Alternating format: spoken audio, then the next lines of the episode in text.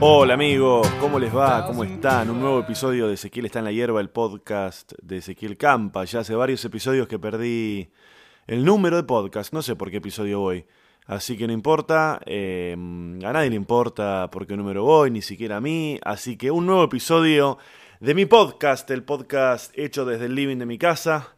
Eh, estoy grabando esto eh, día lunes, estoy mirando por la ventana, hace un frío de cagarse en Buenos Aires, ya está, no sé, yo no sé cuáles son las fechas del otoño, del invierno y del verano, pero por lo que estoy viendo, caen las hojas secas desde los árboles, así que debemos estar en el otoño o cerca del mismo. Che, bueno, les quiero comentar una cosa, este, esta presentación la estoy grabando ahora día lunes después de haber estado en Rosario grabando mi especial en dos funciones que, que hice que salieron increíbles, pero los detalles de, de, todo lo que fue este viaje y la grabación de este especial, que es un laburo de seis meses que hicimos, las voy a estar contando y vamos a estar charlando en el siguiente episodio. El episodio de la semana que viene voy a estar hablando con Gabo, mi amigo y productor, acerca de lo que fue esta experiencia de grabar este especial y hacer estas dos funciones en Rosario. Eh, en esta ocasión, en el episodio de hoy, mientras me suena una merda por ahí atrás, voy a estar eh, charlando con eh, Rodrigo Bello, Rodrigo Bello y Fileto en las redes sociales. Bueno, ya pasó lo de Rosario, los estuve bombardeando varios meses, diría, con un montón de posteos en las redes sociales y charlando también acá en el podcast para que vengan. Pero la puta madre, ¿por qué no apago todo cuando empiezo a grabar? Bueno. Eh, eh, bueno, eso que les decía, así que no van a ver más por ahí el flyer de Rosario porque ya pasó y estuvo buenísimo, pero no quiero adelantar nada más porque va a haber un episodio especial de lo que fue toda esta cosa de Rosario. Así que los que les quiero recordar es que voy a estar en... Eh, vuelvo al Belma, este fin de semana no estuve en Palermo, vuelvo al Belma ahí en, en justamente en Palermo, calle Gorriti, Gorriti. Las entradas para la función, que es el sábado a la medianoche, están en Ticketek .com.ar y si no también siempre ahí en la boletería del teatro que es Gorriti 5520 que está abierta durante la semana y está abierta incluso hasta antes de la función también se venden entradas. Y el celular desde el que me pueden escribir desde cualquier lugar del mundo es 54911 2346 07 59 54 9 11 23 46 07 59. Me escriben ahí, yo les respondo, respondo yo en primera persona. Si me quieren mandar un audio interesante, lo puedo llegar a meter en el podcast. No está sucediendo, la verdad que me mandan saludos y todo, pero eh, si me mandan algo piola, lo puedo llegar a poner. Desde cualquier lugar del mundo me pueden escribir. Y, ¿Y qué más? No sé qué más. Eso. Bueno, les cuento un poquito quién es Rodrigo, para los que no lo conocen. Rodrigo Bello. You Fileto en redes sociales, arroba You, You en, como en inglés, Y-O-U y Fileto como la salsa, Fileto, Fileto. Es un comediante, actor. Eh, yo lo conocí hace muchos años porque es uno de los integrantes de Impro Crash, un grupo de, de impro muy divertido.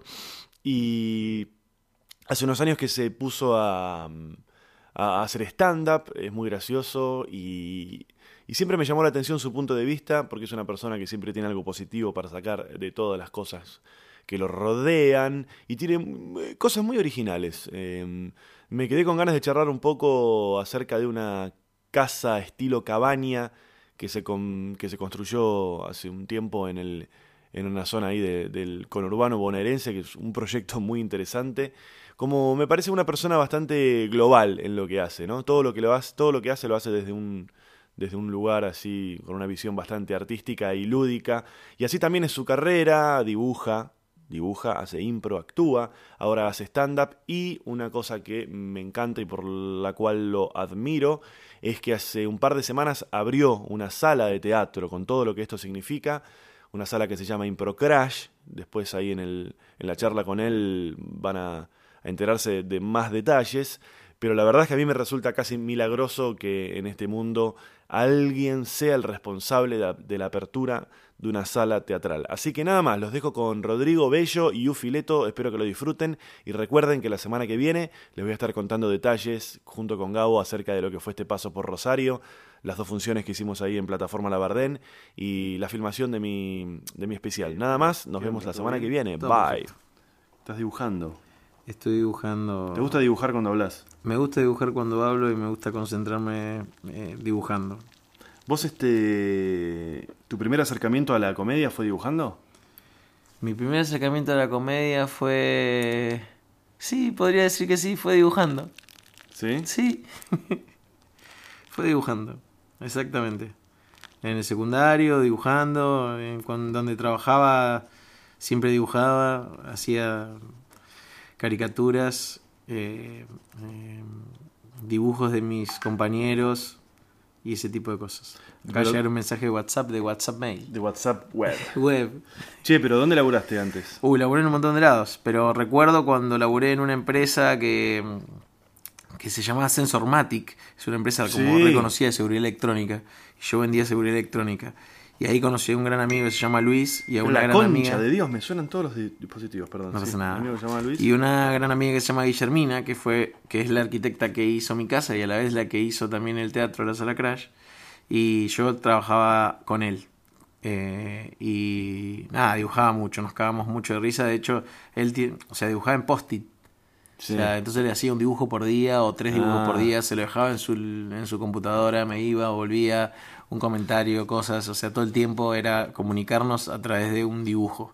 Mira, y pero ¿qué, qué, qué, ¿cuál era tu tarea ahí? Ahí era vendedor. O sea, al principio era cadete y después me hicieron como un como un ejercicio así de, de llamar a un cliente eh, delante de mi jefe y, Y Garpó. y garpó y, y vendía cámaras. Y tengo historias muy buenas de esa época, porque la verdad que era un momento de la Argentina bastante eh, extraño. Me parece que estamos volviendo a ese momento. ¿Por qué? A ver. Y porque eran finales de los 90, eh, era un momento donde la seguridad estaba en juego, donde lo importante era la seguridad, y vos veías que, por ejemplo, en ese momento, ahora en lo macro te das cuenta, pero, o sea, en ese momento no te das cuenta. Y, por ejemplo, el tema de los secuestros, ¿no? los secuestros y, por ejemplo, la- la- como, no sé, la empresa en la que yo trabajaba hacía lobby en el Congreso para que haya cámaras de seguridad en los estadios. Entonces, en ese momento fueron, todos los estadios tuvieron cámaras de seguridad. Y, y, e- es más que nada un invento. O sea, es, la seguridad es un invento. Es un invento, estoy convencido que es un invento. Entonces, eh, el miedo, el miedo, el miedo, la seguridad y la gente consumía cámaras y tenía cámaras, cámaras en la autopista. O sea, ahora sigue pasando. Bueno, yo eh, vivo en este edificio en el que estamos acá grabando esto Muy lindo, por cierto. y que tiene algunas cámaras de seguridad. Sí. Nos han robado y la verdad es que no sirven para nada las cámaras. Siempre, o por lo menos en los casos que nos robaron acá, siempre apuntan para otro lado. No se llega a ver muy bien lo que sucede. Y en el único video en el que se ve algo y qué sé yo, que lo llevamos a la policía, la policía te dice, bueno, ¿y qué, qué hago con esto? ¿Qué voy a salir a buscar a un tipo que se afanó tres bicicletas? Salió en un video. que tiene unas Nike con resortes. Pero, claro, además son cámaras que no las monitorea nadie. No es que están en una central y en esa central hay 20 tipos mirando. Entiendo un poco más las cámaras por ahí en lugares públicos, ponele, porque en vez de tener un policía en cada esquina, tenés a tres policías que están controlando un barrio entero desde una central de monitoreo, ponele. Sí. Pero me parece que vos vas a algo más profundo. No, voy a que. A ver, yo me estaba ganando la vida y era la forma que, en la que tenía de ganarme la vida, pero a la vez tenía todas las contradicciones con, necesarias de mi edad. Digo, tenía 22 años. Era. Sí. O sea, mi- mis primeros 20. ¿Y pero cuáles eran esas contradicciones? Y la contradicción era, esto es una mierda, yo no quiero vender una cámara de seguridad para que alguien no se robe un Audi TT. En realidad me chupa un huevo. O sea, o sea me- la, ver- la verdad que me chupaba un huevo. Pero igual me, me fascina, pero sí ahí aprendí algo que me fascina y el día de hoy me sigue fascinando, Sí, que es, que es todo el mundo comercial. O sea, cuando uno toma una decisión de, de, de- de comprar algo y por qué, y qué lo induce, eh, nada, me, me- me parece atractivo, muy atractivo. O sea, ¿por qué consumimos cosas que, que- o sea, que prácticamente no necesitamos muchas veces? Digo, no sé, yo tengo, yo acá veo tu casa que hay un montón de cosas que seguramente ya no usas y siguen estando. Y pero para comprar, el momento en el que las usé, las, las tuve que comprar. Por eso, pero a veces las pagas tan caras que el, el no las amortizás nunca. Y, eh, pero que es difícil de medir. ¿Cómo amortizás? ¿Qué sé yo si amorticé o no esa impresora o ese libro? ¿Qué sé- No, seguro la impresora no la amortizaste. Obviamente que debo tener, debo tener cosas de más. No, la recontra uso, en serio. Mira, todo eso está, impres- Pero sí, yo entiendo lo que vos decís. Ahora, vos recién mencionabas algo que a mí me resulta tenebroso, que es todo lo que es la, digamos, la ciencia, no sé si es una ciencia, pero todo lo que está puesto en el negocio de inducir a alguien a que pongas la guita que tanto le cuesta ganar en determinada cosa, en determinada marca, en determinado producto, que por ahí ni siquiera necesita, Es que ¿Cómo? la seguridad funciona, funciona igual. pero todas las cosas que hay, el otro día escuchaba una charla de unos tipos que decían, viste cuando cuentan cómo capacitan a los telemarketers para que te enganchen y qué sé yo, y incluso hablaban algunos telemarketers como arrepentidos porque sabían que lo que estaban haciendo era una merda. engañando. Sí, porque le hacían todo un tongo de que te llamaban y te ofrecían no sé qué cosa de un banco, pero vos en el banco no, en ese banco no tenías cuenta. En definitiva, lo que terminaban haciendo, te invocaban una tarjeta de crédito. te invocaban una tarjeta de crédito porque parece que hay unos sistemas que a vos te permiten como certificar, o sea, ni siquiera tenés que pasar por el banco a firmar nada. Vos con que esté grabado, que dijiste que sí, que aceptás esa promo, ya es válido. Entonces te llega a los 10 días a tu casa una tarjeta con 20 lucas de fondos de no sé qué merda, que los terminas usando porque la tentación y porque, eh, 20% de descuento de no sé qué. Entonces vas y los usás y terminas enganchado en una bola de nieve que no salís más. Y es todo muy terrible porque ya ni siquiera es la cosa de mi habilidad, a ver si yo te puedo invocar esto, porque en definitiva de algo tenemos que vivir. Entonces yo trato de venderte esto y bueno, qué sé yo, si vos lo necesitas o no. Sino, sino que ya es la ciencia del mal puesta a ver cómo puedo yo entrarte a vos desde la psicología para... No sé si es de- tampoco sé si es del mal, digo, es como se, analizan cuáles son las, o sea, por, por qué eh, por qué alguien decide comprar algo, por ejemplo. Digo, entonces se analiza eso y después se repite. Digo, eh, es esto es un mundo es un mundo del comercial que, que a mí me fascina, me parece me parece fascinante que Después el, el marketing es otra cosa, digo, que también eh, a veces se mezcla como el marketing y lo comercial. Lo comercial es como un proceso de venta. El marketing es como todo lo otro, digo, como hay, hay que hacer para llevar a los consumidores a determinados lugares y qué, qué imagen uno quiere tener de ese producto, de ese, ese servicio. Nada, es un mundillo que la verdad que ahora yo estoy bastante afuera, ¿no? No, no podría decir que estoy inmerso, pero siempre que hablo con alguien y, y la verdad que laburo un montón con, con- comerciales, porque todo el tiempo, y la verdad que el otro día hablaba con Martín Garabal, que con Félix decíamos algo, Félix me lo dijo en realidad y me parece muy divertido, Félix me dijo, che, eh, este chabón, me dice Martín Garabal, estábamos mirando una, revista o no sé qué mira, es... eh, es el que tiene mejor marketing personal. como eh, ahora el marketing personal pasa a ser como una cuestión, y más en, en los, en los trabajos como individuales, ¿no? Pero lo ves en todo, en todo, ¿entendés? Lo ves en los futbolistas, o sea, que, que- empiezan a trabajar su marketing propio y cómo diferenciarse del otro futbolista, cómo diferenciarse, el, eh, lo ves en Nadal, lo ves en el tenis, lo ves en los eh, en eh, lo que hacen automovilismo, como... Sí, lo ves también en la gente de los medios paralela- paralelamente a lo que hacen. Conductores, cantantes, actores, modelos que eh, tienen como su negocio de eso que hacen y su negocio paralelo de ellos imagen, ¿no? Exacto, sí, Germán Pavlovsky Claro, y su prototype. claro. Este, Sí, me, me parece bien, yo qué sé, no... Pasa que tampoco somos consumidores de eso, digo, yo no voy a comprar prototype porque la tiene Germán Pavlovsky. Digo, seguramente somos otro tipo de consumidores, pero debe haber gente que sí, por eso digo... Obvio. eh, Obvio, cuando vos ves eso y decís, eh, ¿por qué esta marca decide poner plata en esto? Es porque evidentemente deben ser más vivos que nosotros. Sí. Y deben saber algo que nosotros no sabemos. sí. Ay, A mí me ha pasado conmigo, ¿eh? Me ha pasado que un- a una marca se acerca a mí y yo digo, ¿qué? ¿Por qué esta marca quisiera que yo hiciera tal cosa? ¿Qui- ¿Quién puede comprar algo porque yo...? Y bueno, evidentemente hay cosas que uno no sabe. No, igual a veces yo descreo un poco de, de los estudios de mercado, por ejemplo. Soy muy descreo de eso. O sea, porque hay una consultora que le vende una marca que. O sea, descreo de ese proceso. Y me gusta más lo, lo artesanal. Por ejemplo, esta. eh, yo lo cuento en un show que. que virando el. eh, los televisores de los subtes se escucha un chabón que se llama Alessandro que cuenta una historia que desde un viejito en los 80 en Nueva York que estaba sentado en un banco en el Central Park y veía a la gente pasar con los equipos de música en el hombro. Y, y el chabón dice, me vuelvo a Japón, se vuelve a Japón pensando cuáles eran las necesidades de la gente. Pero realmente viviéndolas, no es que eh, hizo un estudio de mercado a ver qué necesita la gente, no, no, él fue a la calle, salió, miró y dijo, claro, pero digo, eh, es más directo, ¿entendés? Entonces, en, eso hay, y las necesidades de la gente en ese momento eran, quiero trasladar la música y escucharla cerca del oído. Y el chabón fue a Japón y inventó el Walkman. Simple. Fin. No hizo ningún puto estudio de mercado, una puta mierda. Lo vio, lo encontró. Digo, y, y eso está todo el tiempo. digo. Ahora está lleno de gente que habla como de... ta- también está muy en boga todo lo que es la innovación y todo eso, la creatividad. Eh, Hacé lo que te guste. Sí, sí, la verdad, la verdad que yo, yo soy uno de los que pregona justamente eh, hacer lo que quieras.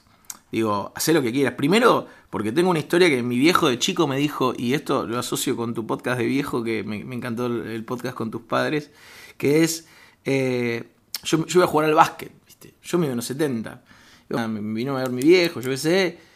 Y recuerdo que mi viejo me dijo, bueno, si te vas a ir como, ¿qué onda, boludo? O sea, eso me quedó como una marca. o sea, eh, creo que ya me saqué ese chip de encima hace tres años, pero después de 15 años de terapia. Digo, y ese chip es un chip que viene, que está bastante impreso en la generación de nuestros padres. Como si vas a hacer algo, sé el mejor. El chip del éxito, ¿no? Sí, pero es un falso chip, porque el éxito está en hacer lo que quieras. Claro. Entonces, digo, seguir tu deseo. Entonces, la verdad, hubiese preferido que mi viejo me diga, haz lo que quieras. Lo que pasa es que me parece que vivimos en un mundo en el cual eh, todo es como reducido a cifras y cuando vos reducís todo a cifras, naturalmente va a haber uno que está primero y uno que está segundo y uno que está tercero y se pondera siempre al que está primero. Pero es una Y falsa ponderación. una- y pa- pareciera la única posibilidad. No, pero es que es una falsa ponderación. Yo tengo un montón de amigos que son, entre comillas, y para la gente, hiper exitosos, bajándose del Audi TT y la verdad que la pasan como el orto, boludo. No son felices, trabajan en un lugar que no quieren y ya están encerrados. Porque ya tienen 100 lucas de tarjeta por mes, ya tienen tres hijos, ya viven en Nordelta, ya pagan 20 lucas de, de, de expensas, ya están atrapados. Entonces digo, ¿por qué? Porque sus padres no le dijeron hacer lo que quieras o porque ellos no se dieron cuenta que tenían que hacer lo que quieran. Porque en el momento que vos... ver, es difícil hacer lo que uno quiere, porque primero tenés que saber lo que querés. Y una cosa, el sistema necesita gente que haga cosas que no quieren. El sistema, el sistema necesita muchísima gente que haga, que haga ciertas cosas que... ¿Quién puede desear eso? ¿Quién puede desear trabajar? No quiero estigmatizar ningún laburo, pero convengamos que eh, de hecho es mucha menos la cantidad de gente que labura en cosas que le gustan y que disfrute y qué sé yo, que la gente que labura en cosas porque es el laburo que tiene. Entonces el sistema, llamalo capitalismo, llamalo año 2016, llamalo lo que merda sea, requiere de gente que labura en cosas que no le gustan, boludo. Sí, Alguien las tiene que hacer esas cosas. sí, eh, sí, la verdad que sí. es una pena, pero sí. Eh, hay gente que... Que no, Pero no- no hablo de unos no malvados, puede hacer ¿eh? lo que quiere, pero tampoco se lo plantea. Digo, eh, yo creo que el, eh, más allá de que el sistema lo requiere, Porque el, mucha- mismo, porque el mismo sistema hace que no todas esas cabezas se despierten y que no todas esas cabezas tengan esa inquietud. Psicoanálisis. o sea, yo te diría psicoanálisis, pero porque creo en eso. Digo, me, me volví un eh, religioso del psicoanálisis. Digo, soy como un cura del psicoanálisis. Pero porque a mí me cambió la vida, me cambió la forma de ver la vida. Digo, hay una forma de ver la vida con y hay otra forma sin. Bueno, yo elegí con psicoanálisis, digo, donde ver qué quiero, donde que la verdad que las decisiones son dolorosas, porque hay muchas veces que uno quiere lo que sus seres queridos no quieren y tiene que ir por su deseo. Y. Fuck you, porque la verdad que estamos solos. Entonces. ¿Cuántos años de psicoanálisis tenés? Hubo como 14, boludo. Mirá. ¿Y vos tenés 30 ahí? 39. Y sí, igual que A yo, ver, boludo. eh, te diría que tengo más de 14 porque eh, fui a los 21, 22, 23. eh, sí, sí, 14 años, sí, está bien, 14 años. Eh, hice diferentes terapias, busqué diferentes formas, pero digo, siempre obsesionado por cómo es este entramado, por qué soy así. ¿Nunca te pusiste a pensar en la. en, en la, en esto, en. Yo tengo 20 años de terapia y a mí me salvó la vida la terapia. Me salvó la vida, me permitió ser lo que soy, estar donde estoy. Hay un montón de gente que en este preciso momento está buscando psicoanálisis en Google, psicoanálisis zona Palermo. Sí, sí, sí, sí. Y, y yo la verdad es que no, no sé, no entiendo mucho, no, no, no entiendo mucho de corrientes, en el sentido de que si esto es más Lacan, más Freud y qué sé yo. Yo sé que no hago diván, me siento y hablo con mi terapeuta como quien hablara con una persona que tiene, no sé, una cabeza preparada o, o mucho más sentido común que, que el portero de mi edificio, no sé cómo llamarlo. No sé muy bien qué es lo que hago, pero lo que digo... es Estaría que- bueno que te interiorices, porque también es como, me parece que va a ser, va a ser, va a ser san- más sano para vos si vos sabés qué hace el otro. Digo, para. No, yo sé lo que Igual hace. si haces hace 20 Yo años, sé lo que perdóname, hace. Yo sé lo que hace 20 pero años. lo, lo que no sé es la, la parte académica. No sé si lo que hace es no sé qué merda. Yo sé que Eh. no hablo de sueños, que no hablo de vidas pasadas, ni qué sé yo, sino que nada, yo sé lo que hago, pero no, no, no importa. No sé, la, cosa enciclopédica no, no la sabría decir. Pero a mí muchas veces me intriga la idea, porque estoy seguro que debe suceder, de la pobre gente que cae en malos psicoanalistas. Y sí. Porque no todos son como el mío, que es el mejor. No, no. Eh, por eso es un. Es un la, la salud mental es una responsabilidad muy grande. Que a veces está mal regulada, que. O sea que. Vos a ver, eh, que, que tiene. Hay muchas cosas por mejorar en la salud mental. Primero, la salud mental. A ver, Ar- Argentina en salud mental es bastante. Bastante buena. Porque acá, la verdad. Buenos Aires tal vez, ¿no? Pero. eh, la en, verdad que. en todo, en todo es bastante buena Argentina. Eh, pero pero eh, eh, eh, en, en salud mental marca la diferencia con otros países. Mm. No sé, eh, por ejemplo, Estados Unidos es una potencia, pero en salud mental no es tan potencia. Y lo que, pasa, lo que pasa es que porque es carísimo, tratan la, es carísimo, para pero- ellos es carísimo. Pero por eso también tratan la mente de otra manera. Mm. Buscan los conflictos de otra forma. No sé, ahora están de moda, hace ya 10 años están de moda los, los niños que tienen poca atención en el colegio y les meten una pasta y vamos para allá. Y digo, yo he tenido amigas que han vivido, han- se han ido a vivir a Miami porque pintó, porque su marido le consiguió un... Y están sufriendo con los hijos empastillados en Miami. Decís, ¡qué locura! Y, y allá es como súper común. ¿entendés? Y digo, eh, eh, nadie se pregunta por qué cada dos meses entra un chabón al Pero colegio y mata el- 20. pero vos sabés el negocio, nadie se pregunta el por negocio qué. atrás. Porque también pasa con los adultos. No hay un solo yankee que no tome algo para despertarse, algo para dormirse. Es algo eh, ansiolítico. La- pero ¿sabés la industria farmacéutica que hay detrás de eso? Por eso digo que me, me gustaría que haya también una industria mental que pueda tratar la mente de otra manera. Digo, que acá también existe la industria farmacéutica, no, no es que no existe, digo, acá existen los tipos que te dan pastillas, o sea, pero también hay una escuela que trabaja la mente de otra manera. Yo ese, no sé, no y sé- el no- mercado es mucho más chico también. mucho más chico, mucho más chico, pero nada, estoy, estoy muy influenciado por eso porque realmente, o sea, creo que eh, también ahora está muy de moda como eh, cambiar la vida de la gente, ¿no? Como es algo que dicen muchos los políticos, vamos a cambiar la vida de la gente. Y la verdad que es difícil que un político te cambie la vida. O sea, es un plan político sí te puede cambiar la vida, por supuesto. Pero también tiene que haber una decisión personal en cuanto a tu deseo para que tu vida cambie completamente. ¿O no? ¿O no? Digo, pero por supuesto que también, a ver, yo el año pasado estuve haciendo funciones en la cárcel y, y ahí ves que necesitas mucho del Estado para, eh, para que haya, para que las personas puedan, puedan vivir, o sea, y que puedan sobrevivir a ese- esa situación. Yo quiero, déjame que le aclare a la gente que hiciste funciones en la cárcel no porque estuviste en cana, sino porque fuiste a la cárcel a... ¿Cómo, cómo, cómo fue Sí. eso? ¿A dónde fuiste? Eh, fui a, a varias cárceles, a, a Devoto, a Marcos Paz, eh, ¿A qué otra cárcel fui? A Ezeiza.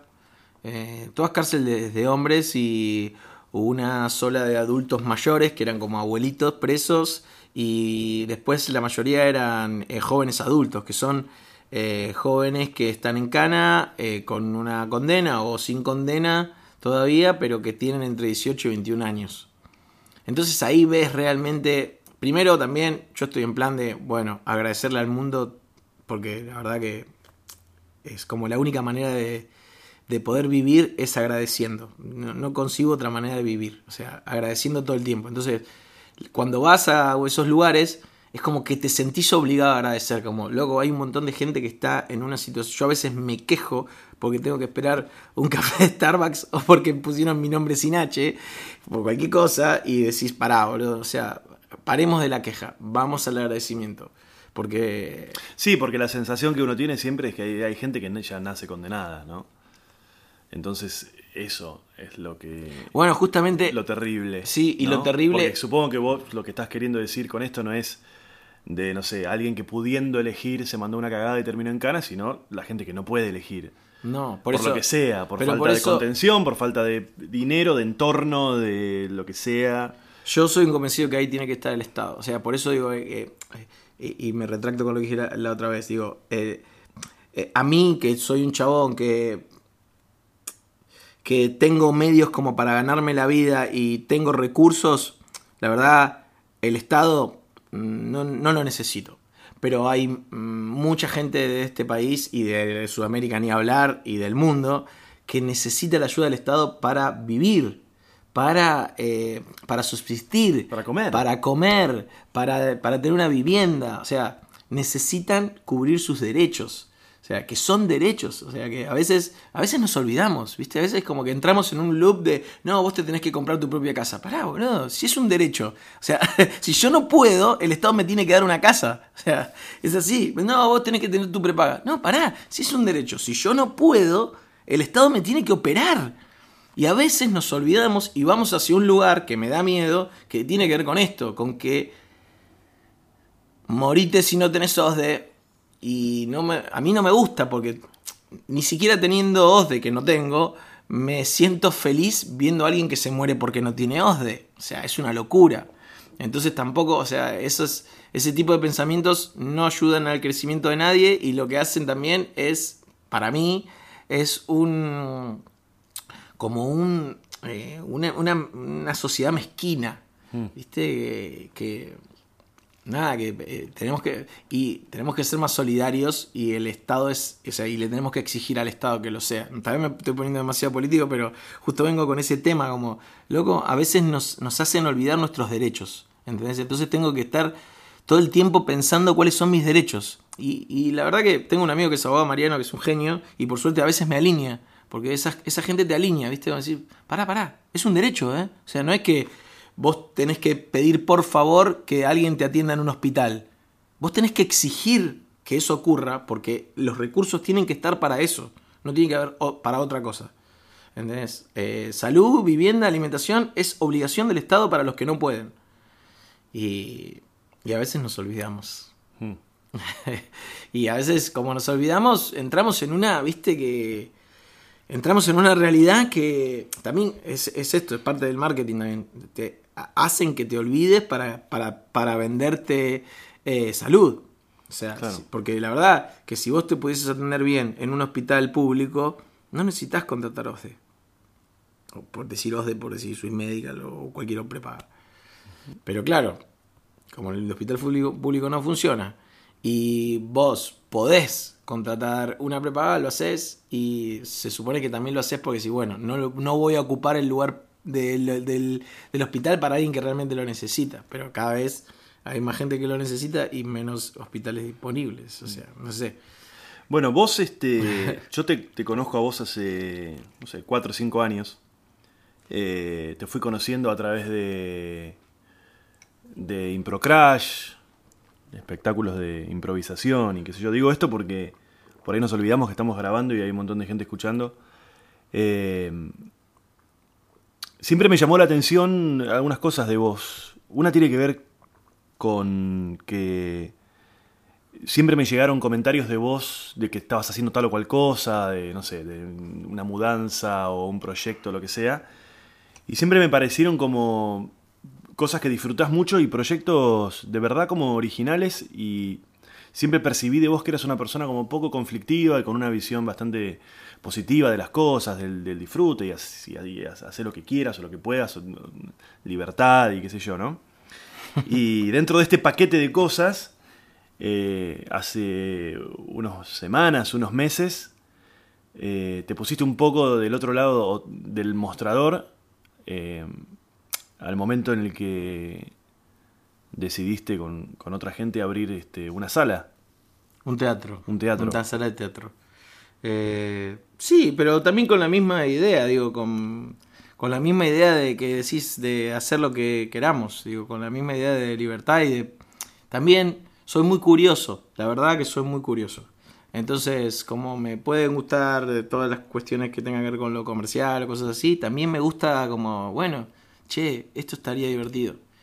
Eh, nada, obvio que la curiosidad eh, a, a la realización lleva, es un proceso, hay un plan, o sea, tiene todo un ¿Fue una, mambo. fue una decisión impulsiva o sos de sentarte y decir, bueno, a ver, pará, acá hay 5 mangos y acá esto cuesta 30 y esto es Ah, así"? no, en, el- en lo del billete. en Digo, de- de- de- no, de- en lo de del todo en billete. general, sí, digo, en- ¿no? en el billete en general fue, fue como un. Como un plan, digo. El plan de su- negocios. sí, fue como un plan, pero digo. Un plan de cuatro líneas, digo. Tampoco es algo que, que, que pueda desarrollar mucho, digo. Pero fue una decisión que no te, no te llevó mucho tiempo tomarla, de meterte o no en esto. No, a ver. eh, Yo te pregunto esto porque eh, yo que soy absolutamente como me cuesta tomar decisiones y las análisis, qué sé yo, me pasó que estuve cerca de hacer lo que hiciste vos eh, en un par de ocasiones y en definitiva me terminé bajando yo porque, uy, sí, después y no sé qué, la, la. Más allá de que seguramente eh, hay cosas que no sé si tengo ganas de hacer, pero digo, eh, me parece que es raro porque hay veces que estas cosas que son tan trascendentes, porque para vos debe ser un mojón en tu vida haber abierto un teatro, es un logro, es un orgullo, seguramente si vos mirás la historia de tu vida está el momento en el que abriste, un- es una locura abrir un teatro, abrir, un- abrir una sala de teatro, un teatro, ¿entendés? Vos sí, yo todavía no tomo la magnitud. inauguraste un teatro, buscaste un lugar, lo armaste, un teatro, es una locura. El viernes vení. Sí, estoy de viaje, pero tengo que ir. tengo Es que ir. cierto, estás en Rosario. Eh, pero lo que te decía era que a veces estas cosas que son tan grosas, las decisiones son más impulsivas, ¿no? Bueno, depende, porque los equipos, tal vez, eh, hablamos recién un poco de los equipos, ¿no? De, la- de lo, de lo que generan los equipos, esto de, eh, que, me contaste esto del podcast, ¿no? Eh, A veces el, el equipo hace que, que una, si, lo- si los equipos no están bien aceitados, o, o los dos tienen un mismo rol, o cuatro tienen un mismo rol, o sea, yo estoy muy acostumbrado a trabajar en equipo. Digo, también soy súper cabrón y también soy súper emocional y eso no ayuda al equipo y también soy súper conciliador y también sé escuchar y también, o sea, pero estoy acostumbrado a trabajar en equipos. O sea, nací, tengo seis hermanos. O sea, desde chico nací en una familia que era un equipo. Digo, que teníamos roles asignados. Hmm. Equipo de vóley. Sí, un equipo de volei. digo. Yo, y, y también... Digo porque son seis, es un chiste sí, muy boludo, entendí. pero Eh, pero éramos siete igual, pero yo tengo seis hermanos. un, un suplente. Un suplente, sí, el técnico. Eh, entonces, eh, eso también me. El equipo me, me ayuda a llevar a cabo ciertas cosas que, que tienen que ver con deseos personales y a veces deseos que aunamos. Digo, cuando yo planteé abrir un teatro, no se los planteé solamente a estas tres personas con las que que son Pablo, Luchito y Gonzalo, sino que lo abrí a un par de personas más. Tampoco es que puedo A decir. mí no me llegó ese mail. No, a vos no te llegó ese mail. No fue por mail, pero digo, lo abrí un par de personas más. Digo, porque. que- pero la verdad que Lo también. querías hacer. También era, era un deseo mío de- después de ver también cómo. Nosotros con Improcrash viajamos mucho a diferentes lugares de Latinoamérica y de España que. de hispano. de hispano. Iberoamérica. Iberoamérica. Eh, donde, donde veía como diferentes eh, eh, eh, evoluciones de, lo- de los grupos de impro, de improvisación, con los que yo compartí durante muchos años. Entonces, no sé, hay un grupo en Colombia que se llama Acción Impro, hay un grupo en México que se llama Mamut o los Playmobil, hay un grupo en Perú que se llama Pataclown, hay un grupo en Brasil que em, se llama Yogando no Quintal, hay un grupo en Bogotá, en Colombia también, que se llama La Gata, hay un grupo en Madrid que se llama Impro Madrid, después está Omar Argentino Galván, que es amigo mío que también está girando por el mundo, hay grupos en Chicago, fui a Canadá a ver impro, Eh, fui a, a Los Mus, que es un teatro que está en Canadá, que es donde empezó la impro de una escuela, digo, y como vi todo el espectro, y después dije, bueno, a ver, ¿qué me gustaría a mí? Digo, también tengo 39 años y digo, ¿voy a estar siempre arriba del escenario? No sé si voy a estar siempre arriba del escenario, pero sí me gustaría tener un espacio donde otros se puedan subir y sean mis amigos. Bueno, vamos por esta. Eh, y los otros dijeron, dale, vamos por esta. ¿Cuál es el, Entonces, cuál- cuál es- ¿Cuáles son las dos o tres premisas y, o las, digamos, las... ¿Cuál es la premisa de la sala Crash, que es la sala esta que abrieron?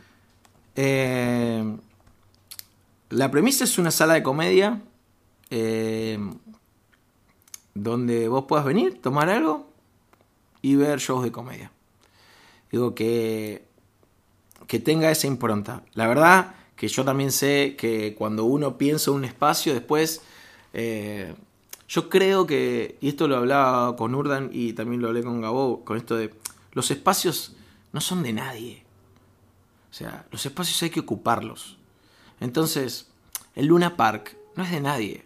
Es, de que, es del que va y lo llena. Es de Arjona Siete Noches, es de Rodrigo Nueve, es de- o sea, es del que lo ocupa. Digo, la Bardén no va a ser de nadie el sábado, va a ser de Campa. O sea, eh, me parece que eh, eh, hay que hacerse cargo de eso. Y esa es una, esa sí es una responsabilidad de los productores, que los productores tienen esa responsabilidad. Eh, y ahora lo que veo es como la. En realidad estoy adentro de la. De la. lo que lo hablaba con Trash, que es el, dueño del Teatro Picadero. Digo que eh, es esto de. eh, es mi lugar, pero vos lo ocupás y es tuyo. Digo, esto de, esta idea de la casa es tuya, digo, te doy mi casa, hace una fiesta, pero la fiesta va a ser tuya. Yo te doy mi casa, haz la fiesta que puedas. Eh, un, un poco eso tiene, tiene que pasar con los, con los productores en la sala. Digo, yo, yo quiero que los productores entiendan eso. Entonces, cuando vos nosotros como productores, cuando estuvimos con Improcrash en todos los lugares, siempre entendimos eso. O sea, entonces las demandas a la sala eran más que nada administrativas, pero no tenían que ver con nuestro espectáculo. O sea, el espectáculo lo plantea, la producción la hacíamos nosotros. Entonces, mm, nada, como que eh, el estadio Pepsi eh, o obras, como me gusta llamarlo, eh, eh, es, de, es Personal Fest y Personal Fest hace todo un día. Entonces, eh, ahora estoy experimentando un poco eso en vivo, que digo, que, o sea, viviéndolo. Eh, y también es como, es, un- es otra responsabilidad, porque, nada, también abrir un teatro es una responsabilidad muy grande. Digo, desde, desde un montón de puntos de vista. Que a veces uno, ahí sí, en, en las, en, las, en las decisiones como estratégicas no se plantea, pero después eh, tenés que encontrar los socios necesarios para que las cosas funcionen. Y los socios necesarios no necesariamente tienen que ver con el Claro, paquete porque- accionario, digo, con los socios Claro. reales. Digo, los Aparte, socios supongo yo que salvo que seas un, no sé, Ricardo Ford que tiene ganas de joder con un par de millones de dólares que le sobran, hay un punto en el cual necesitas que funcione. Obvio, a mí me encanta Y- que y las ahí- cosas y ahí, funcionen. ahí es como, ¿no? No, a mí me encanta que. A ver, las cosas. Me encanta que. Yo no. A ver, no hago las cosas por dinero. Entonces, también eh, necesito que las cosas no me generen un- una preocupación. Entonces, que las, que las cosas sean sustentables, a mí me alcanza. ¿entendés? Porque también gano dinero por otro lado. No es que yo hice el teatro para ganar dinero. Entonces, es como. Necesito que las cosas sean sustentables. Entonces, también eso es algo que lo, lo- lo hablo mucho con productores, como si es sustentable, funciona. Y que es sustentable es simple que es sustentable. Es como, ¿cuánto me cuesta un lunes abrir? Entonces, ¿qué pongo un lunes? Si, si no, no abro. ¿Entendés? ¿Cuánto me cuesta un miércoles abrir? Entonces ya sabes, y el miércoles abrir te cuesta 6 lucas, 7, 8. Bueno, el miércoles se tienen que generar 8 lucas y se abre. Y después, si ese miércoles, o ese jueves, o ese viernes eh, se hacen sustentables, perfecto. Mm. Y si después se gana, mucho mejor. Pero si se hacen sustentables, eh, digo, es, es, es a lo que apunto siempre, que Mm. las cosas tengan su, su se puedan sustentar solas. Claro. Eh, obvio que cuando empieza un todo eh, necesita soportes y necesita socios y necesita que necesita hasta a veces necesita que uno ponga más el cuerpo.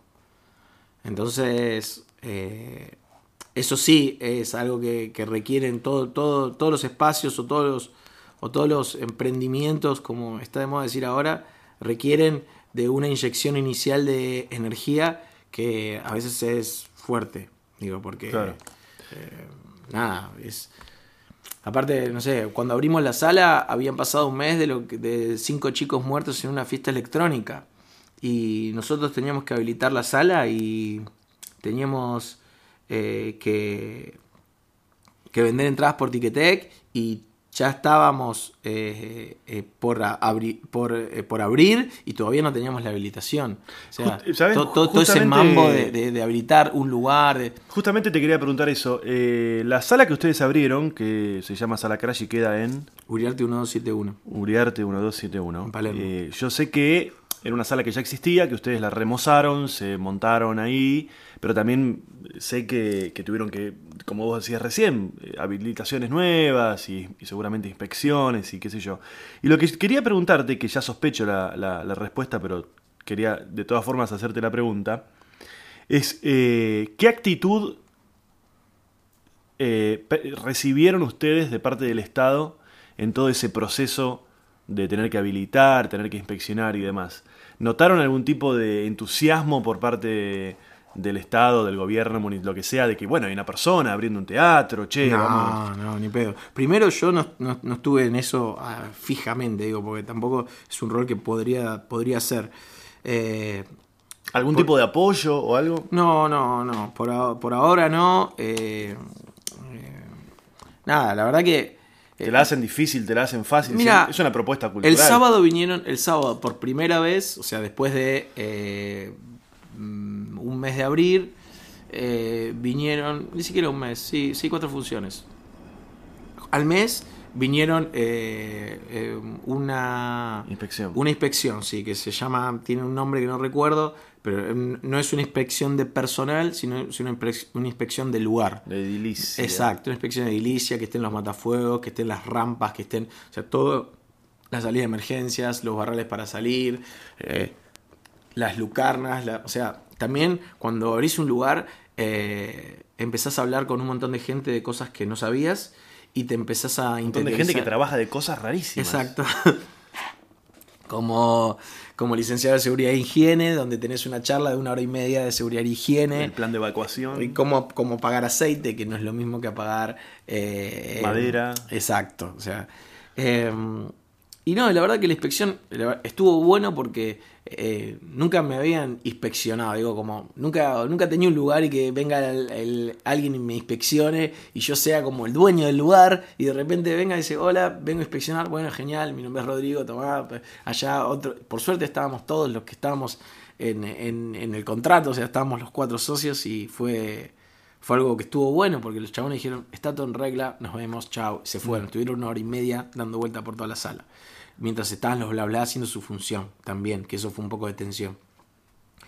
Eh, pero nada, me, me, me- parece que va a haber otras inspecciones. Seguramente eh, mm, voy a voy a voy a tener más relación con el con el Estado. Quiero también tener más relación con otros que, o sea, con otros que hacen lo mismo que yo. Digo, yo hablé con gente de Matienzo. eh, de hecho, ellos nos ayudaron. Digo, a, el- abogados culturales que son los abogados que habilitan, nos habilitaron.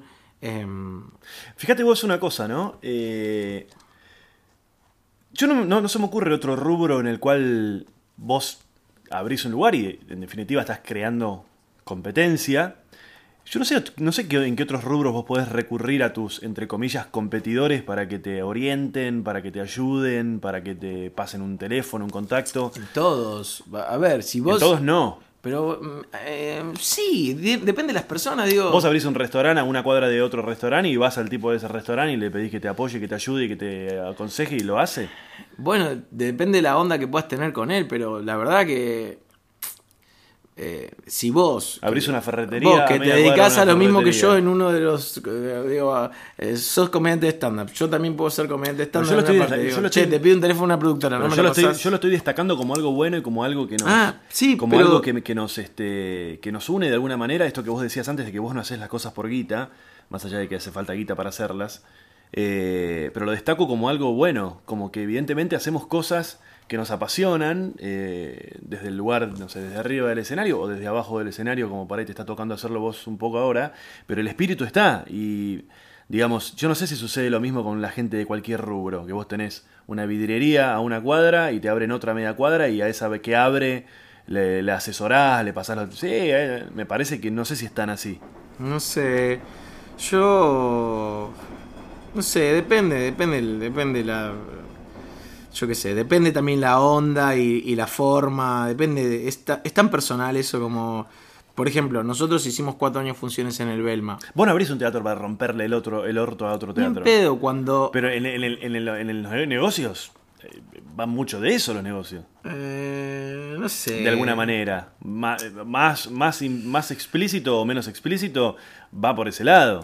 Pero O sea, cuando entendés, pero también cuando entendés que... Acá ponele, recién fuimos al chino. En el chino, a- en la esquina le abrieron un Carrefour. ¿Vos te pensás que el tipo del Carrefour de la esquina... No, bueno, pero eso es, eso es diferente, digo, eh, eh, ellos también, o sea, yo qué sé, el, el teatro tiene, tiene tanto que ver, o sea, es esto justamente que te digo que, que yo no, no vendo un, un, un producto que pueda vender otro eh, eh, tan, tan igual, digo, el, sha- el shampoo Pantene está en el Carrefour y está en el chino, y...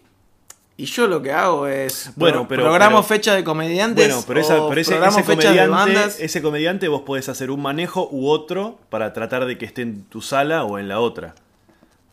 Ah, y ahí sí, ahí sí estás hablando del mismo producto, entre comillas. Obvio, y, y- y uno también analiza, digo, vos por qué vas a la Bardén y no vas a otra sala en Rosario, digo, si es que vas a la Bardén. Hmm. Entonces, digo, vos analizás por qué, digo, cada uno analiza el por qué. Digo, me parece bien, pero ahí decide más Pantén que, que el chino, Hmm. ¿entendés? Pantén decide que va a ir al chino. Che, volviendo un poco al tema de la comedia, te quería hacer una, eh, una pregunta, a ver si me podés des- desasnar con esto, ¿no? Eh, somos Antes parte... hiciste remozaron, y ¿Re tiraste un remozaron, ¿no? ¿Te gustó remozar? me gustan las palabras. Te voy a desasnar, decime a ver si puedo desasnar. Desasnar. Claro. Viste, nosotros pertenecemos Desasnar a... es muy bueno, ¿eh? Es como deslebonar, Deslebonar. descharligarciar y desasnar. Des- es bueno.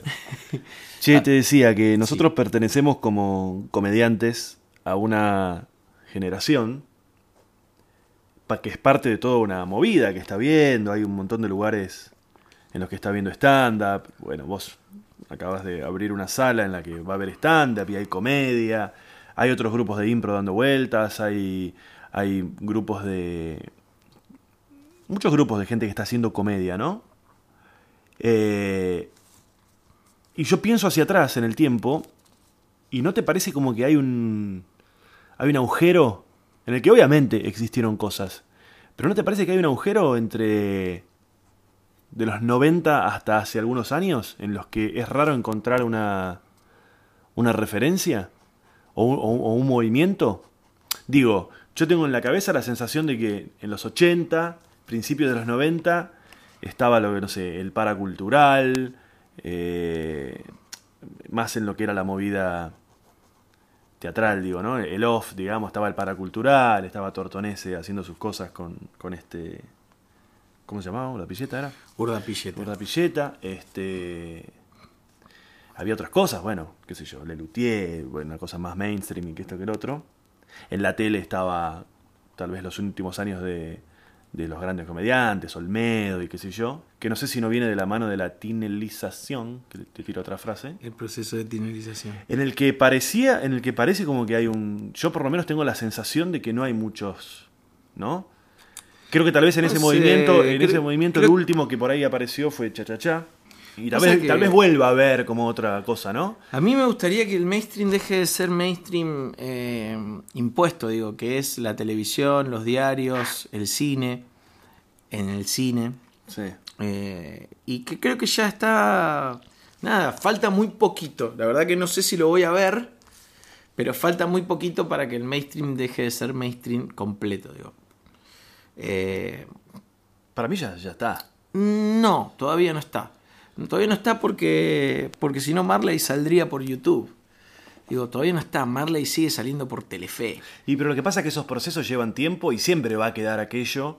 Pero lo que está bueno es que la sensación, porque de la misma manera que vos hace un rato mencionabas todos los lugares en los que estuviste, viendo comedia y cómo se hacen las cosas y qué sé yo, yo desde mi lugar como, como persona más relacionada con el stand-up, que también estoy observando hacia afuera, estoy viendo cada vez más cómo se saltean a los grandes medios. Los comediantes que pueden, los. Ahora, por ejemplo, Adam, Adam Sandler, Adam Sandler eh, estrenó su última película y la estrenó en internet. Ni siquiera pasa por el cine. Entonces, mm, tal vez tar- tardan 20, 30 años en llegar acá a esas cosas, pero van a llegar. No, no, sí. Eh, O sea, van a llegar. Las series pero no Adam pasan- Sandler fue. Es Adam Sandler por el cine. O sea, todavía no pasó que alguien Claro, sea Adam Sandler por internet. Pero, pero de todos modos, creo que. Soy Germán.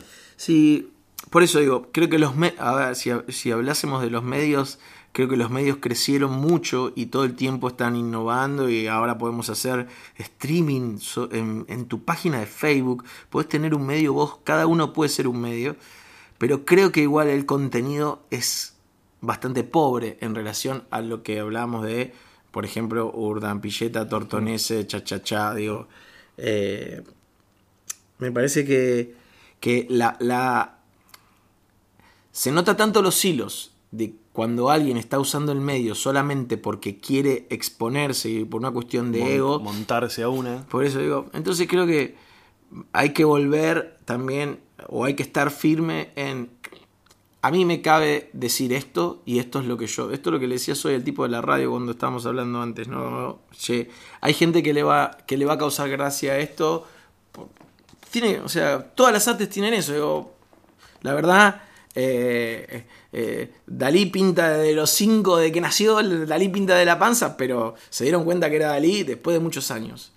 Y pues, no te digo que, que seamos Dalí, pero lo que quiero decir que hay que vivirlo con... O sea, hay que, eh, que el medio no termine siendo el contenido, sino que lo que uno quiere decir, porque si no el medio es nada. O sea, la verdad, el medio es nada. El medio, medio, o sea, es, es nada. Eh, entonces, me, parece que eh, eh, lo que vos podés decir o crear o, o la mirada que vos podés tener, si encima tenés la ayuda de que el medio es gratis, es, es tuyo, digo, que lo podés, lo usar rápidamente, es fácil, eh, mejor. Pero me parece que haría foco en lo que, en lo que podemos llegar a decir y, y nada, y también creo que me gustan a mí personalmente los los, los tipos que, o las minas que te hacen pensar y que tienen un, un sentido del humor eh, un poco más elevado. Entonces a veces, eh, digo, yo no entiendo que haya fans del Lali Espósito y tal vez el Lali se mete en internet y habla, pero para mí es nada, ¿entendés? O sea, no tiene, o sea, no es nada. Y si hablamos de comediantes, también, digo, me, me da la sensación que eh, habría que arriesgarse un poco más. Digo que tenemos los medios, pero no ninguno se está arriesgando tanto. Eh, creo que habría que arriesgarse un poco más. Eh, creo yo, no sé. No sé cómo. No sé cómo. También es un, también es un trabajo difícil eh, hacer comedia. Muchas veces eh, las, las personas lo, menosprecian o piensan que, que estás pelotudeando, pero hay una... que, que decir algo que te causa gracia de una forma graciosa a veces es difícil. Y nada, y también hay muchos que quieren ser comediantes por el hecho de que de ser comediantes porque le gustan los comediantes. Yo creo que siempre va a suceder eso, ¿viste? Cuando un movimiento, ponele, empieza a crecer y crece para todos lados. como pasó con el pádel y los parripollos. Exacto. Crece para todos lados. Eh, sí, yo qué sé, no. y está Eh, bien que sea así. Sí, está yo. bien, está bien. ¿Qué vas a hacer? Sí, está bien. Porque aparte hay una cosa que es que en definitiva también hay gente que se ríe con eso otro. ¿Y qué vas a hacer? Se ríe con eso. ¿Qué vas a hacer? Ah, no, obvio. A ver, Entonces- también. Pero, pero también. eh, hay como microangustias. No sé, digo. eh, cuando. eh, cuando vos.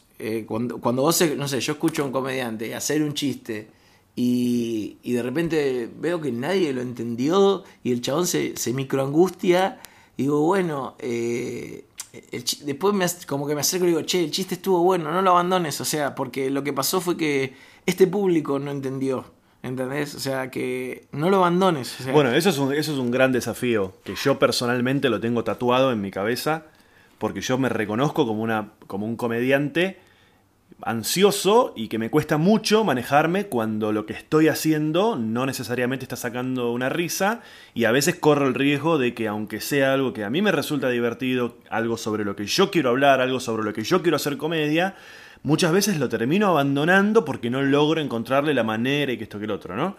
Y, y- y ahí está el desafío, porque de alguna manera te termina editando el público. Si vos solamente laburás para la risa No, y después entramos ahí. en lo que se llama, en, lo- en el falso self. O sea, entramos en ser un personaje para la gente que vos no sos. Claro. Y esa es la angustia más grande, digo. Que cuando Sí. los otros te ven como algo que vos vendiste para adaptarte a ellos. Entonces, ahí terminás explotando. Hmm. O sea, terminás explotando. Tarde o temprano vas a explotar. Porque vos no sos eso que estás vendiendo para que ellos compren. Hmm. Y explotás y explotás y explotás. Y la verdad, Se me viene a la cabeza la, la charla, viste, Talking Funny, esa de Chris Rock y Gervais y Seinfeld. Sí. ¿La viste? sí. Que Chris Rock dice una cosa muy básica, pero que a veces yo veo que se olvida. Que es que Chris Rock dice, tienen que estar los chistes. Vos hablá de lo que quieras, de lo que vos quieras.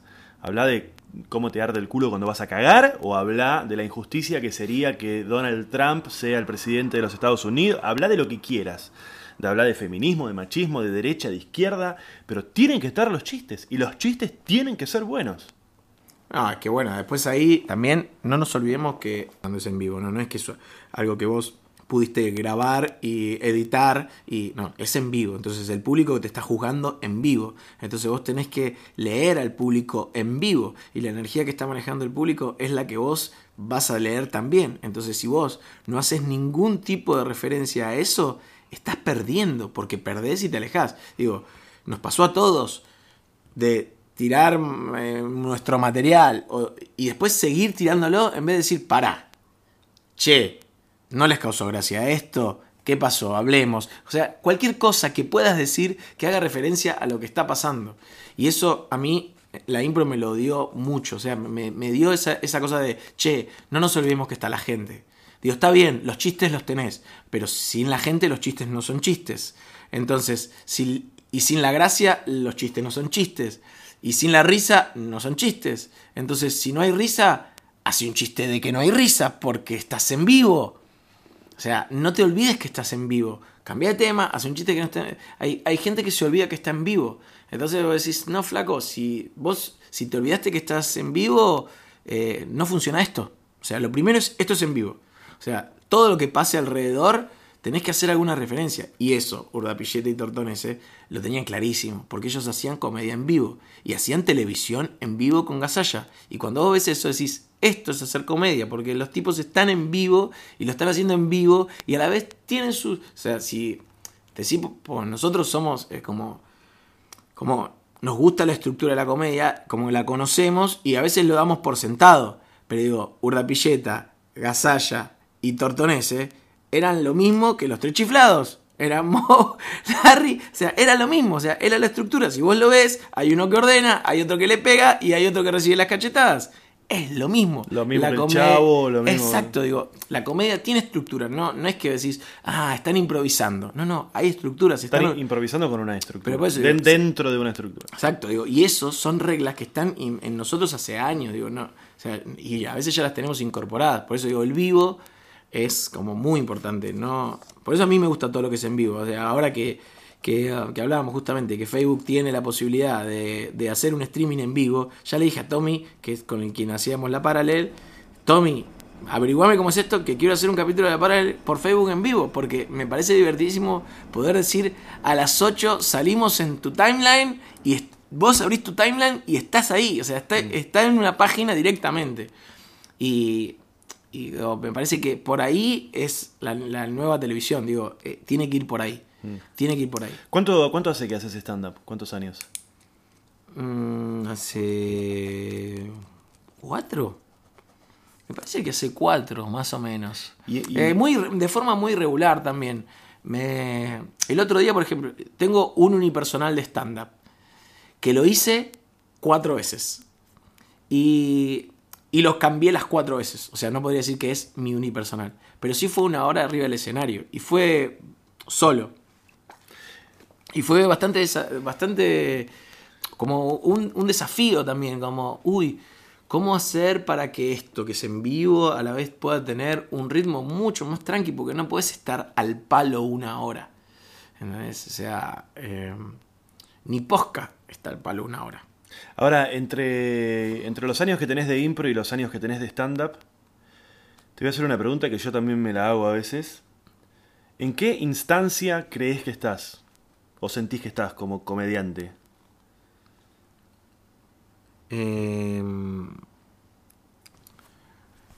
eh, estoy en una instancia donde si, si fuese herrero, te puedo hacer un la reja de tu casa.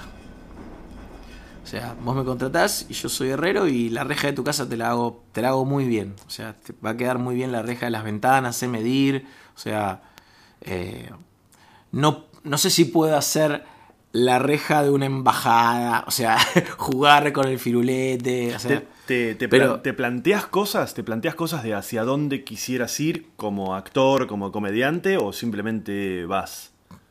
eh, no, a veces me gustaría tener más tiempo para dedicarle a muchas cosas, eh, pero nada, todos tenemos 24 horas.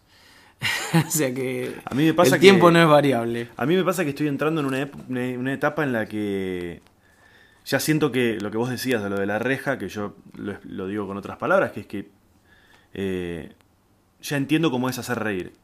Listo, ya entendí. Y siento que estoy entrando en una etapa ahora en la que lo que me estoy empezando a preguntar es con qué quiero hacer reír. Eh, y bueno, hay, a ver, también hay estrategias porque a mí, por ejemplo, me gusta mucho y Dolina es un referente para mí porque yo lo escucho desde que tengo uso de razón y lo escuché toda mi secundaria, que más o menos eh, la secundaria, el final de la primaria, son momentos donde uno eh, eh, chupa mucha información. O sea, son momentos de mucha información que se te mete, que se te mete, que se te mete, que después la usás tal vez muchos años después. Y, y Dolina te puede hacer reír con una pelotudez, pero al toque te puede hablar de algo que te, que te emociona o te impacta o que te hace reír también y, y tiene que ver con algo real. O sea, tiene que ver con algo, con, con un, Más complejo. con algo más complejo o con algo. A ver, yo soy fanático de las injusticias, o sea, porque son un lugar para hacer reír. Y, y todo, y esto lo comparto con Fede, con Simonetti, que yo leo el diario, leo todos los diarios. Y le mando noticias a Fede y, y nos reímos porque hay noticias que son para reírse. ¿Entendés? O sea, que tengamos un presidente que ahora trae plata de un paraíso fiscal y dice, bueno, yo la Che, traigo. tenía, eh, tenía, eh. pero pero entendés que e- es un chiste, o sea, es un chiste en la realidad. Y si ninguno de nosotros se va a reír de eso, eh, por lo menos riámonos. Digo, ya que no lo podemos meter preso al presidente, por lo menos riámonos. Digo, es como lo único, es como lo único que te queda, ¿entendés? Entonces, eh, hacer reír de cosas reales y sobre todo de injusticias, me parece que es un, un lindo, un lindo momento para, para cuando un comediante crece. Eh, pero también tiene que ver con el, con el proceso, y cosas que ya no te, tal vez no te causan gracia. Eh, o nada, hay, hay cuestiones generacionales también. De conquistar cosas. Y seguramente en algún momento mi conquista tuvo que ver con eso, con lograr que la gente se. hacer reír a la gente. Y ahora que ya siento que de alguna manera eso lo conquisté, aparece este, este otro lugar a conquistar, ¿no? De decir, pará, ¿Con ¿con, qué con quiero qué hacer- quiero hacer reír? Perdón, más que, con, más que con qué quiero hacer reír, quiero seguir haciendo reír con esto. Ah, bueno, sí. Con esta formulita que ya sé, con esta manera, con estos temas.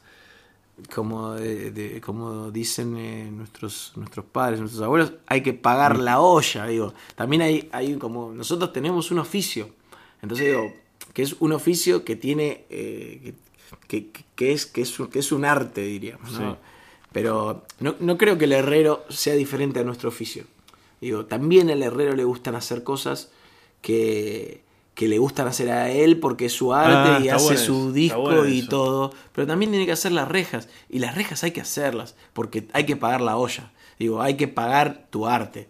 Entonces hay un lugar para hacer el arte y hay un lugar para pagar la olla. Digo, yo hago shows con Improcrash y he tenido que hacer shows donde si vos me decís, ¿querés hacerlo? No, lo hago por billete. Y la verdad, encuentro el placer. Digo, encuentro el placer. Hasta las situaciones más extremas, ¿eh? Encuentro el placer. Claro. Digo, tuve que presentar productos que eran para para Para los malos. apalear el cáncer terminal, ¿entendés? Era para enfermos de cáncer que ya se tenían que morir, pero se tomaban una pasti y se quedaban eh, eh, con la calidad de vida que tenían esos últimos seis meses. O sea, no decrecía su calidad de vida. Y la verdad, lo tomé con humor y el trabajo lo hice, pero es parte del oficio, digo, no, no, no creo que, que sea otra cosa, digo. Eh, eh, hay que.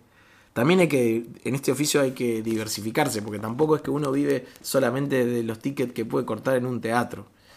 Entonces.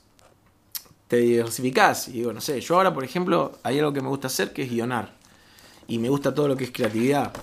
O sea, todo, todo el tiempo estoy con, con leyendo libros Te- de te brota- creatividad. te brota la creatividad. No, no, no, no, no es que me brota, sino que como, o sea, analizo mucho en impro. De hecho, tengo una charla que se llama La, el, eh, la idea en la improvisación en YouTube. Te escucho, Que- ¿eh? Para que voy a... Están tocando el timbre. Bueno. Ah, sigo hablando, bueno. A- analizo una. Ay, pero si estás, boludo, si, si hay una persona, no. Eh, hay una. hay- analizo mucho una charla que. eh, en una charla que di, que se llamó La idea de la improvisación, que me dio muchos laburos, esa charla de YouTube, estuvo buenísimo. eh, donde yo analizo o, o trato de analizar cómo se hace, cómo se arma una idea cuando uno improvisa. Entonces ahí cuento como experiencial, o sea, es, un- es realmente una experiencia de cómo yo creo que una idea surge cuando uno está improvisando con otro. ¿Qué, prevalece? ¿Qué suma? Qué, ¿Cómo sale la idea? ¿Cómo se te ocurrió? ¿Cómo, cómo se nos ocurrió? ¿Qué, qué fue lo que pasó? El proceso creativo eh, es algo que a mí me apasiona. Entonces, eh, ahora, por ejemplo, me, ten- tengo esos trabajos también. Digo, me llaman para pensar una, un, un guion. O sea, y yo tengo que plantear ideas de guion. Y después lo tengo que guionar. Y la verdad que es como un trabajo del herrero. O sea, pero solamente es pensar la reja, tal vez. Tal vez no tengo que actuarla, no tengo que improvisarla, no tengo que hacer. O sea, solamente tengo que pensar cómo sería la reja. Y también me gusta un poco eso. Digo, Es un trabajo que me gusta, me parece atractivo. Digo, Claro. O sea, eh, pensar algo creativamente. Digo, por eso que hay que. O sea, diversificarse también tiene que ver con que con la curiosidad que uno pueda tener. Dijiste varias veces la reja y nos va a quedar para otro para otro episodio la historia de una especie de cabaña que construiste justamente en el barrio de la reja, eh, que está buenísima. Y Lo podemos grabar allá. Lo podemos grabar allá, estaría bueno. Sí, estaría bueno. Podríamos. Hacemos un fuego. Ayer fuimos con Noelia Custodio y con Franco. Fuimos con to- todos los harinas. Ah, y estuvieron allá en la reja. Exacto. Bueno, hace una hora y pico que estamos hablando. No, ¿en serio? Sí. y- Esto se edita, ¿no? Nada, nada, nada. Tenemos la libertad de ponerlo como se nos cante el orto. Pero bueno, para ir cerrando un poco, eh, Sala Crash. ¿Cómo la, la gente cómo la encuentra? La sala, hay una página, hay un sitio en Facebook. Y hay un sitio de Facebook, eh, va a haber una página, pero la página es como más, más eh, formal. Y está el sitio de Facebook y Ahí está, está el- la cartelera, ahí todo está está ahí. todo lo que hacemos y lo que vamos a hacer y recibimos. La verdad que ahora hace un mes que abrimos, entonces ahora es como que estamos. Todavía no terminamos ni de pagar la obra, porque la verdad que tuvimos que hacer una obra. Hicimos una obra. Yo terminé de hacer la casa en la regia y me metí en una obra de un teatro. Entonces es como. Hay muchas cosas de una obra. Claro. Y ahora terminamos, ya estamos terminando la obra, entonces con el teatro mm, abierto, todavía hay electricistas haciendo cosas. Bien. Eh, Entonces está ahí en Facebook, eh, Sala Crash. está en Facebook Sala Crash y me gustaría que vengas en algún momento. Sí, voy a ir, voy a ir. La semana que viene. porque No, que vengas a actuar. Ah, Sí, que actúes. Bueno, Hay un Open Mic también los miércoles, que lo organiza un Rampilleta. bien. Me voy a dar una vuelta por ahí. Y vos sos arroba Ufileto. U en inglés, es así. Arroba Yufileto, sí. Y-O-U Fileto. Exacto, sí. Bueno. Eh, ¿Algo más? No, la verdad que me sentí muy cómodo, Ezequiel. Ah, bueno. Las galletitas que me diste están muy buenas. Sí, un poco amargas, ¿no? Un poquito amargas. Un poco amargas. Bueno, gracias. A vos.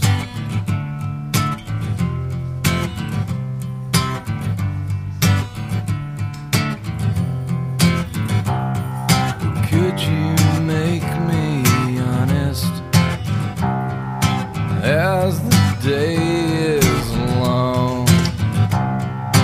Could you tear down a fortress